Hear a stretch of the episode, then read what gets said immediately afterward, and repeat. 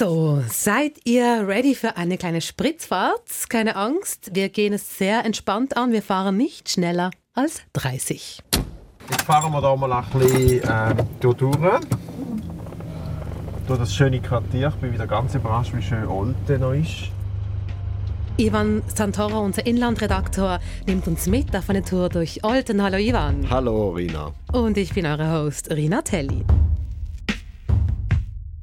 Ganz ehrlich, Ivan, als du mit dem Thema gekommen bist, habe ich gedacht, oh, schon wieder Tempo 30. Ich lese gefühlt jeden Tag irgendwas über Tempo 30 und ich kann es ganz ehrlich gesagt nicht mehr hören. Aber als ich dann gehört habe, was du genau machen willst, hat es mich überzeugt, weil dir geht es nicht um Pro oder Contra Tempo 30, sondern darum, was Tempo 30 mit uns macht oder mit vielen Leuten macht. Und Tempo 30 macht er in erster Linie vor allem einfach mal hassig, oder? Also die, die gegen Tempo 30 sind, weil sie gerne schneller fahren würden, die anderen, die gern mehr Tempo 30 hätten und es einfach nicht schnell genug vorwärts geht.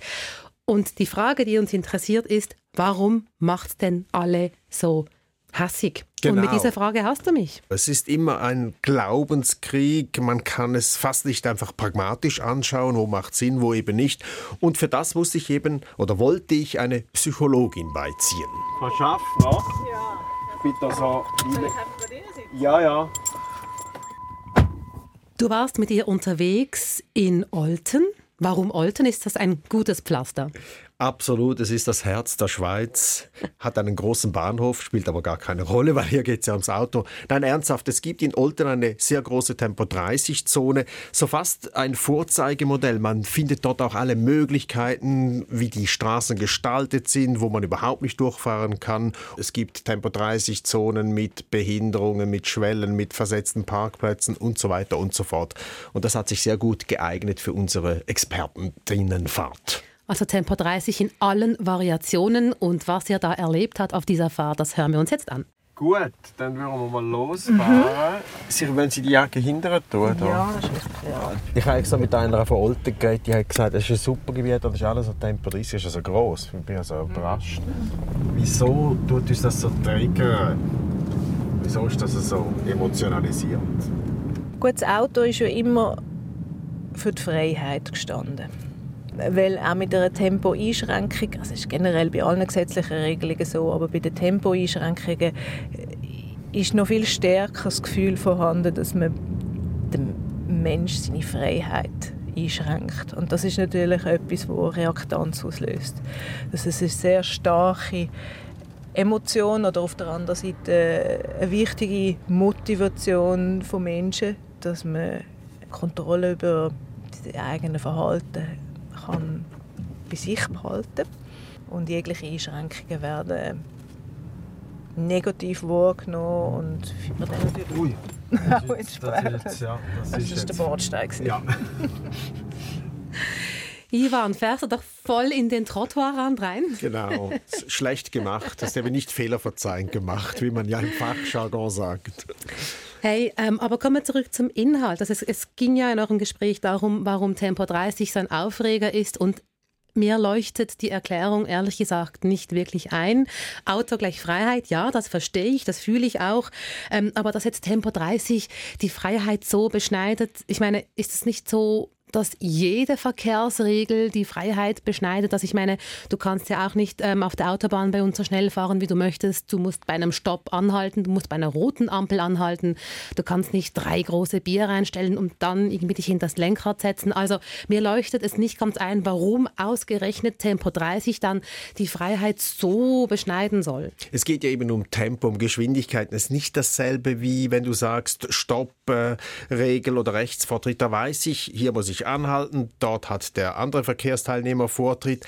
Aber wenn ich mich ans Steuer setze und ich sehe, ich habe freie Fahrt, weit und breit niemand auf der Straße, dann leuchtet es eben mir oder allgemein den Leuten weniger ein, dass ich hier trotzdem nur 50 oder 30 oder 80 fahren kann, auch wenn eben von der Straßen Beschaffenheit 90, 100 oder noch mehr möglich wäre. Weil langsam vorwärts kommen, langsam unterwegs sein, widerspricht ja unserem Streben nach Mobilität. Wenn du mit dem Velo unterwegs bist, dann schleichst du ja auch nicht so langsam vor dich hin, sondern du willst möglichst schnell von A nach B kommen. Deshalb leuchtet mir das ein. Hier spielt wie die Eigenverantwortung mit. Der Lenker, die Lenkerin hat das Gefühl, sie könne doch selbst entscheiden, welche Geschwindigkeit jetzt angemessen ist. Wenn es eben klare Sicht ist, kein Verkehr hat, dann fahre ich schnell. Wenn viele Leute unterwegs sind, Kinder, Kinder an den Straßen, dann fahre ich langsam. Warum ist denn Tempo 30 so ein Aufreger und zum Beispiel nicht, keine Ahnung, Tempo 100 oder dass wir nur 120 auf der Autobahn fahren dürfen? Also grundsätzlich sind alle Tempolimiten immer Dauerbrenner. Beispiel Deutschland. Noch heute gilt dort mhm. freie Fahrt. Ein Tempolimit konnte bisher nicht durchgesetzt werden, nicht mal von linksgrünen Regierungen. Aber der Unterschied ist schon bei Tempo 30, das ist wirklich sehr langsam. Unsere Autos sind anders konzipiert. Da höttelt man dann wirklich so vor sich hin und auf der Autobahn ist 100 doch auch schnell, auch wenn andere finden, ich bin für Tempo 200, gab mal so eine Kleberaktion und so. Das ist der Unterschied. Es ist wirklich ein sehr langsames langsames Vorwärtskommen bei Tempo 30, das empfindet man auch so und deshalb entbrennt hier die Diskussion einiges mehr. Da könnte man gleich das Velo nehmen. Genau, oder schnell rennen. Äh, du bist extra in Olten herumgekurvt, weil es da viele Tempo 30 Strecken hat.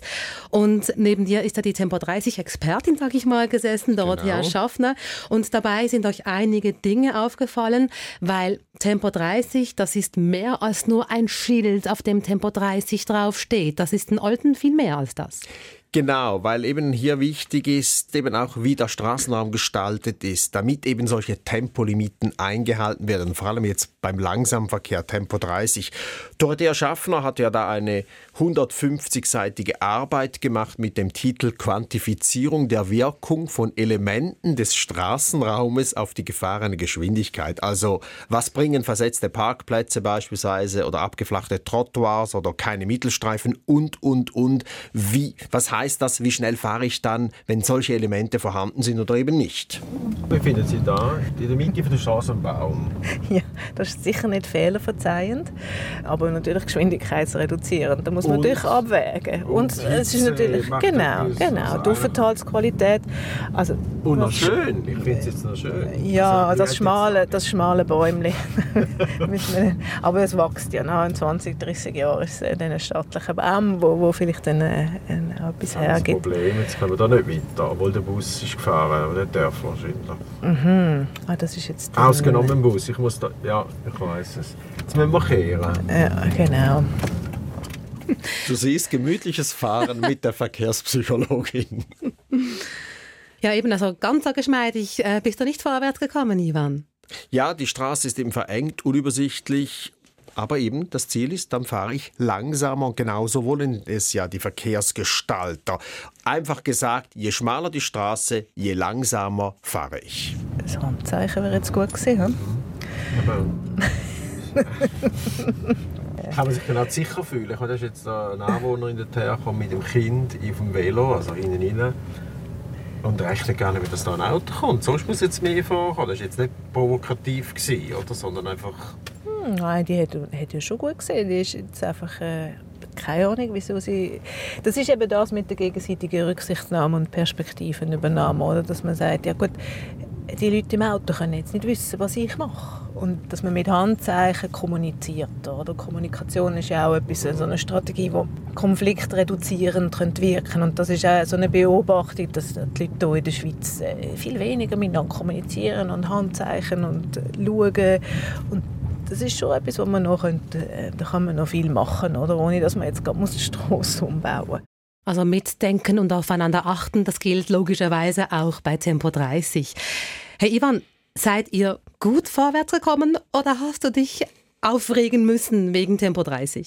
Also eigentlich sind wir fast zu gut vorwärts gekommen, denn abgesehen von diesem Velovorfall waren die Straßen meistens leer. Es war ja auch Vormittag. Einmal musste ich noch einem Bus ausweichen. Wir haben es vorhin vielleicht kurz gehört. Aber ich muss auch sagen, dieses Quartier ist eben nicht nur tempomäßig verkehrsberuhigt, sondern teilweise auch mit Fahrverboten belegt. Also auf vielen Straßen ist da nur der Zubringerverkehr erlaubt. Und weil sich viele eben nicht daran halten, anscheinend sind einige Straßen sogar mit Barrieren regelrecht abgesperrt. Nur Anwohnerinnen oder der Bus können diese per Sensor öffnen. Aber auf deine Frage zurückzukommen, manchmal habe ich mich dann schon auch aufgeregt, weil ich irgendwie wie in einem Labyrinth unterwegs war. Ich kam fast nicht mehr aus diesem Quartier heraus. Und wer dich kennt, weiß, niemand kann sich so schön aufregen wie du, Ivan. Absolut. Tempo 30 ist für viele ein Aufreger und so wird es vermutlich auch nach einem Moment bleiben. Das hat zu tun mit einem Entscheid des Bundesrates, der dieses Jahr in Kraft getreten ist. Ivan, welche Leitplanken punkto Tempo 30 gelten denn neu?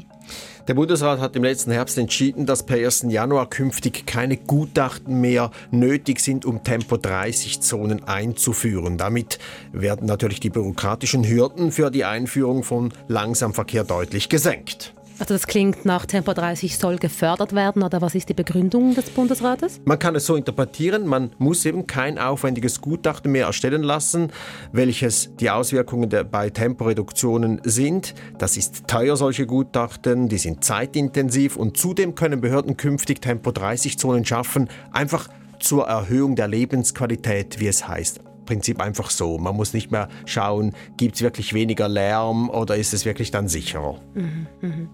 Und äh, eben, ich gehe mal davon aus, die, die Tempo 30 toll finden, die freut das und alle anderen, die nerven sich.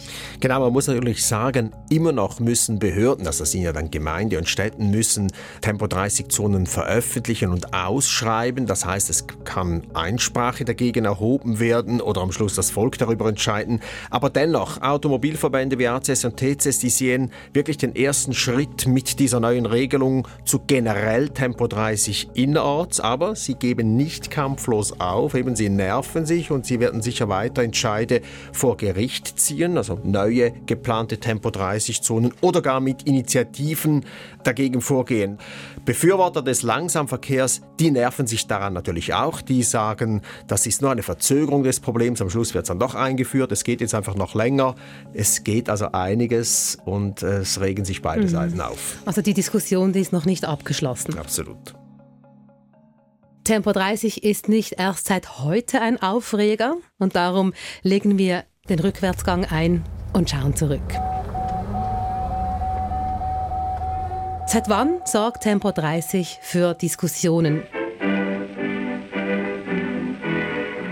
Ivan, du wolltest das ganz genau wissen und hast gegraben und gegraben, bis du ganz am Anfang der Automobilgeschichte wieder herausgekommen bist. Genau, als die Räder laufen lernt oder so. Seit es das Auto eigentlich gibt, äh, hat man um Geschwindigkeiten gestritten. Aber lustig ist, äh, in den Anfängen des Automobils war es umgekehrt. Da hatte man etwas gegen zu hohe Geschwindigkeiten oder gegen Geschwindigkeit eigentlich überhaupt. Man hatte nämlich ernsthaft Angst, dass solche Reisegeschwindigkeiten schädlich für die Gesundheit sein könnten. So quasi, wenn das Herz dem Körper Körper nicht folgen kann. Das ist mega herzig. Gell? Mut zur Langsamkeit. In der Schweiz haben, und jetzt kommt's, die Automobilclubs ACS und TCS 1902, also zu Beginn der Autogeschichte, Tempo 30 vorgeschlagen. So sei der Lenker immer Herr der Maschine, war die Begründung.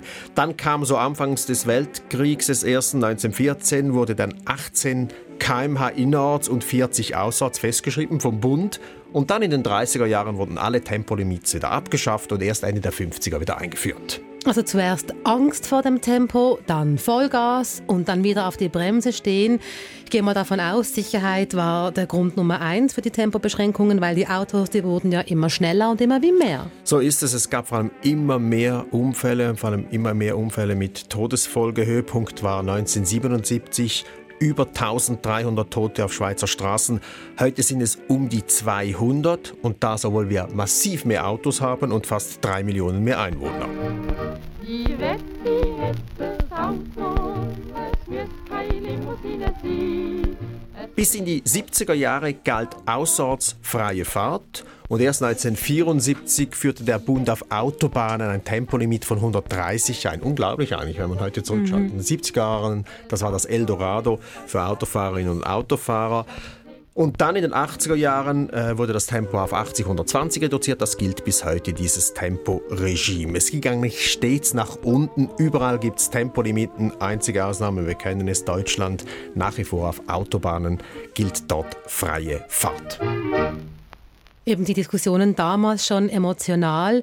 Ähm, du hast dich durch unser riesiges SRF-Bild- und Tonarchiv gewühlt und du kannst belegen, Tempo 30 strapaziert die Nerven, seit wir in der Schweiz über Tempo 30 diskutieren. Genau, hören wir doch mal in die Politsendung Arena von Fernsehen SRF rein. Der Widerstand, äh, wenn ein Vertreter vom ACSA da, der Widerstand gegen das Tempo 30, wo generell sollte eingeführt werden können, das ist ein Anliegen von ganz vielen Quartierbewohnern, von ganz vielen Gemeinden in der Schweiz.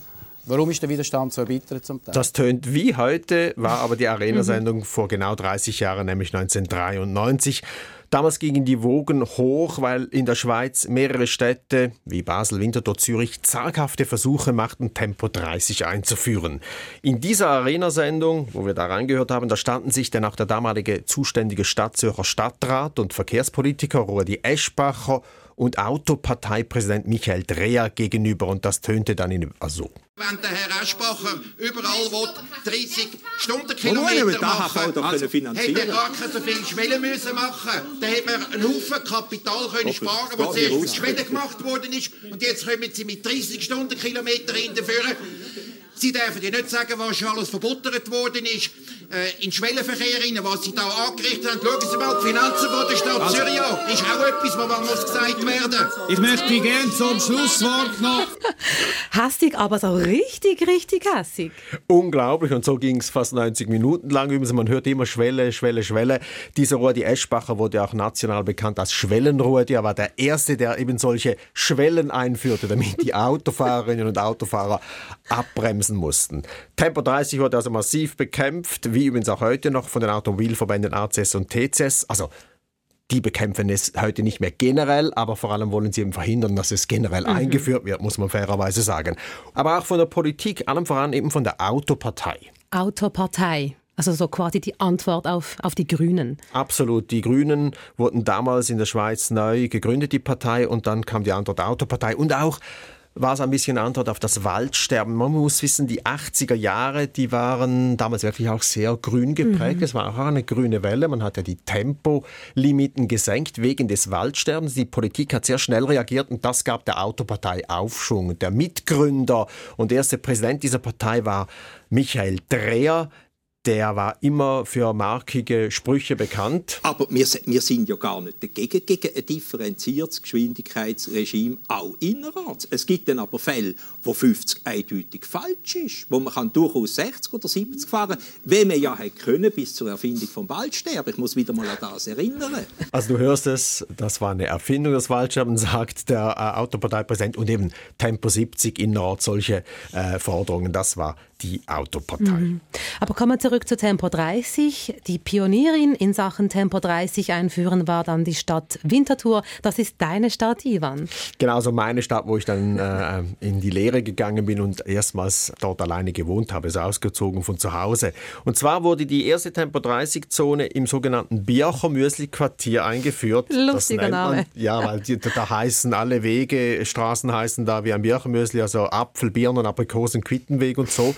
Das Lustige ist aber, das habe ich erst jetzt bei der Recherche erfahren, ich habe da jahrelang vis-à-vis -vis gewohnt und ich habe es gar nicht gemerkt, dass ich eigentlich vis-à-vis -vis von der Pionierstraße oder Pionierzone Tempo 30 wohne mich hat es auch nicht so interessiert. Ich war ja jung, ich kam vom Land, ich brauchte das Auto. Du hast vielleicht auch nicht gemerkt, was nicht mehr so laut war wegen Tempo 30. Möglicherweise, genau. Wie wir alle wissen, ist der Winterthur nicht alleine geblieben in Sachen Tempo 30. Genau, es folgten dann in den 90er Jahren immer mehr Städte. Heute sind eigentlich Tempo 30 Zonen allgegenwärtig. Mhm. Und trotzdem, oder? Die Emotionen, die kochen auch heute noch hoch, wenn es um die Einführung geht von Tempo 30. Es ist immer noch ein Kampf. Ich war beispielsweise in Richterswil am Zürichsee von der Einwohnerzahl her ist es eine Kleinstadt, also über 10.000 Einwohner, aber eher mit Dorfcharakter. Sehr schmucker, schöner Dorfkern, Tempo 20 übrigens jetzt dort. Noch vor wenigen Jahren wurde in Richterswil Tempo 30 innerorts abgelehnt und nun hat die Stimmbevölkerung entschieden, Tempo 30 praktisch flächendeckend einzuführen. Schon noch spannend, dieser Paradigmenwechsel, wie, wie lässt sich das erklären? Also der zuständige Gemeinderat Christian Stalder, der sagte mir so quasi, damals sei eben die Zeit noch nicht reif gewesen für Tempo 30 und jetzt, wenige Jahre später, schon. Für ihn ist aber klar, solche Temporegimes, die könne man nur gemeinsam eben mit und nicht gegen die Bevölkerung durchführen. Wir sind jetzt eine bürgerliche Gemeinde und wir nehmen als bürgerliche Gemeinde eine Vorreiterrolle ein. Aber die holen wir eigentlich nur, weil wir ja die Bevölkerung mitholen also auch die Bürgerlichen wollen ja wieder gewählt werden und wir kippen da nicht plötzlich in eine linke Regierung, sondern indem wir sagen, hey, eigentlich wollen wir ein Verkehrsregime, das unser Dorf weiterentwickelt. Also er hat äh, Tempo 30 äh, zusammen mit seinen Kolleginnen und Kollegen mehrheitsfähig gemacht. Das sagt Stalder, ein SVP-Politiker, einer, der auch Autofahrer ist. Mhm. Und was die Akzeptanz eben in Richterswil auch erhöht hat, ist, dass die Umgestaltungskosten günstiger werden als ursprünglich geplant. Das ist eigentlich sehr untypisch. Meistens müssen ja noch Nachtragskredite bewilligt werden, weil alles immer teurer wird. Und das macht sich ja auch mehrheitsfähiger, oder? Das macht es mehrheitsfähiger. Man hat auf teure Umgestaltungen, Schikanen, wie man auch sagt, verzichtet.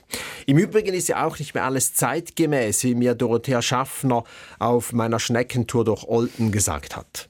Äh, die Schwelle mhm da haben wir ja eigentlich ein bisschen aufgehört mit denen. Die sind zwar sehr effizient, oder effektiv besser gesagt, weil äh, das führt dazu, dass die Leute sehr unregelmäßig schnell und langsam fahren. Das hat mehr Emissionen, es hat mehr Lärmemissionen. Dorothea Schaffner die kann das auch gut beurteilen, weil sie sich ja damit befasst hat, was solche Maßnahmen überhaupt bringen. In Richterswil ist man übrigens zuversichtlich, dass man das neue Temporegime auf Ende Jahr oder dann spätestens bis im nächsten Frühling umgesetzt hat. Mhm.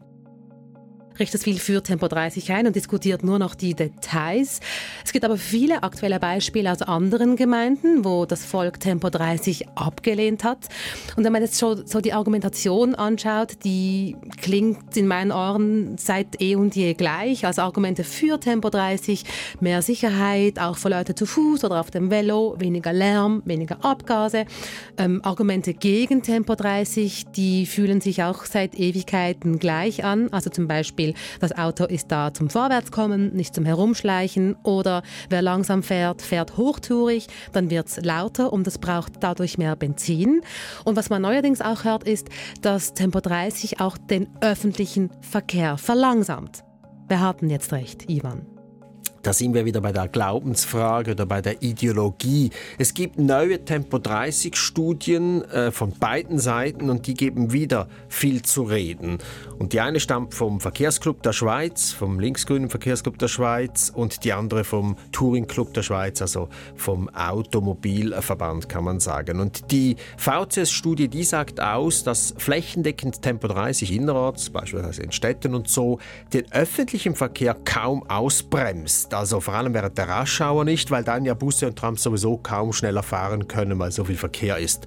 Und die vom TCS, also von der anderen Seite, diese Studie ganz neu, die zeigt auf, dass selbst in den Städten generell Tempo 30, also überall nur noch Tempo 30, keine Mehrheit findet. Mhm. Zwei Verbände, zwei verschiedene Studien mit verschiedenen Aussagen. Wer hat nun recht? Ja, wahrscheinlich irgendwo durch beide. Kommt ja immer auch darauf an, wen und wie man fragt vor allem. Aber der Präsident des Städteverbandes, Anders Stockholm ist das, der hat jüngst in einem Interview, hat er es auf den Punkt gebracht, der sagt, Städterinnen und Städter, die wünschten sich vor ihrer eigenen Haustüre schon Tempo 30, beruhigt, sicher und so. Aber die Einführung löse dann doch immer wieder eine Abwehrhaltung aus, weil sobald man nicht mehr im eigenen Quartier ist, dann fahrt man dann doch schon gern auch ein bisschen schneller und kommt schnell vorwärts. Das zeigt so ein bisschen eben auch die Unentschlossenheit, der Widerspruch bei uns allen mhm. selber. Welches Lager wird sich durchsetzen, pro oder contra Tempo 30?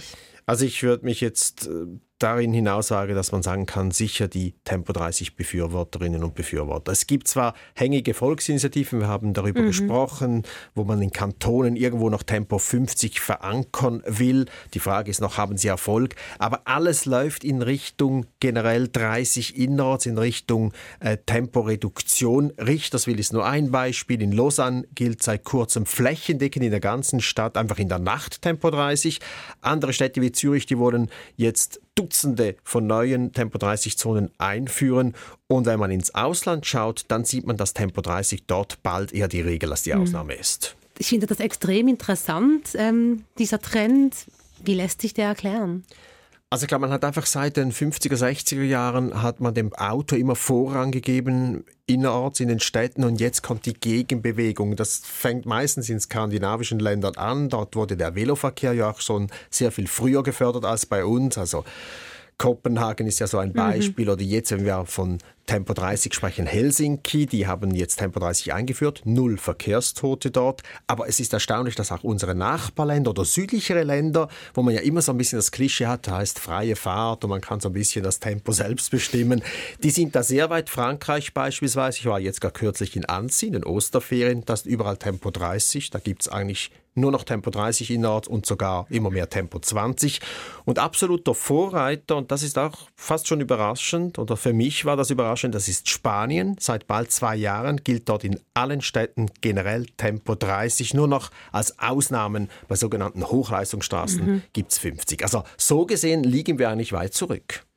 Das erstaunt mich aber nicht, weil wir dann ja das Tempo 30 regelmäßig an die Urne schleppen können und dann dort entscheiden können und auch ablehnen können, oder? Absolut. Bei uns bestimmt über solche Vorhaben in der Regel immer das Volk oder es wird mit Einsprachen und so verzögert. Das ist im Ausland eben anders. Beispiel Spanien, da wurde wirklich von Madrid aus entschieden, dass ab irgendwann im Mai 21 war, dass das ab dann nur noch Tempo 30 in den Städten ist. Bei uns geht das langsamer, jede Gemeinde entscheidet selbst. Dafür sind dann vielleicht solche Temporegimes auch akzeptierter. Mhm. Ivan, wir sind bald schon am Ende dieser Folge. Was mich jetzt interessiert, nachdem du eine gute Weile durch Olten gefahren bist im Schneckentempo, wie du sagst, ähm, stehst du anders zu Tempo 30 als noch vor der Recherche? Ehrlich gesagt nicht wirklich, weil mein Tempo 30 Erlebnis, das hatte ich schon vor etwa sechs Jahren. Dort, wo ich wohne, also auch in der Stadt Zürich, da wurde eine Nebenstraße, also nicht eine Quartierstraße, sondern wirklich eine Nebenstraße, die aus der Stadt rausführt, die wurde vom 50 auf 30 heruntergestuft. Und seither kann man eigentlich nachts bei uns das Fenster wirklich offen lassen, weil es einfach viel ruhiger ist. Und ich hätte nie geglaubt, dass Tempo 30 so viel ruhiger ist, also so viel weniger Lärm macht als Tempo 50. Mhm. Und ein ausgeschlafener Ivan als Resultat. Genau. Ivan, bevor wir dich abfahren lassen, lasst uns noch ganz kurz auf die nächste Folge von Einfach Politik schauen. Da befassen wir uns mit links und rechts, äh, nicht beim Spurwechseln auf der Autobahn, sondern politisch. Uns interessiert, woher solche Gesinnungen kommen und noch viel mehr, wie sie sich im Laufe eines Lebens eben auch wandeln können. Genau, Was hast du genau vor? Du kennst doch den Spruch, wer als 20-Jährige oder Jähriger kein Linker ist, der hat kein Herz und wer es mit 40 immer noch ist, der hat keinen Verstand. mhm. Diesen Wandel, der, der, ist so klassisch und mit so einer Person sprechen wir, die früher links war und heute äh, bürgerlich rechts ist. Und vielleicht findet sich auch noch jemand umgekehrt, der früher rechts war und heute links. Das ist irgendwie schwieriger. Also Von dem her stimmt der Spruch ein bisschen.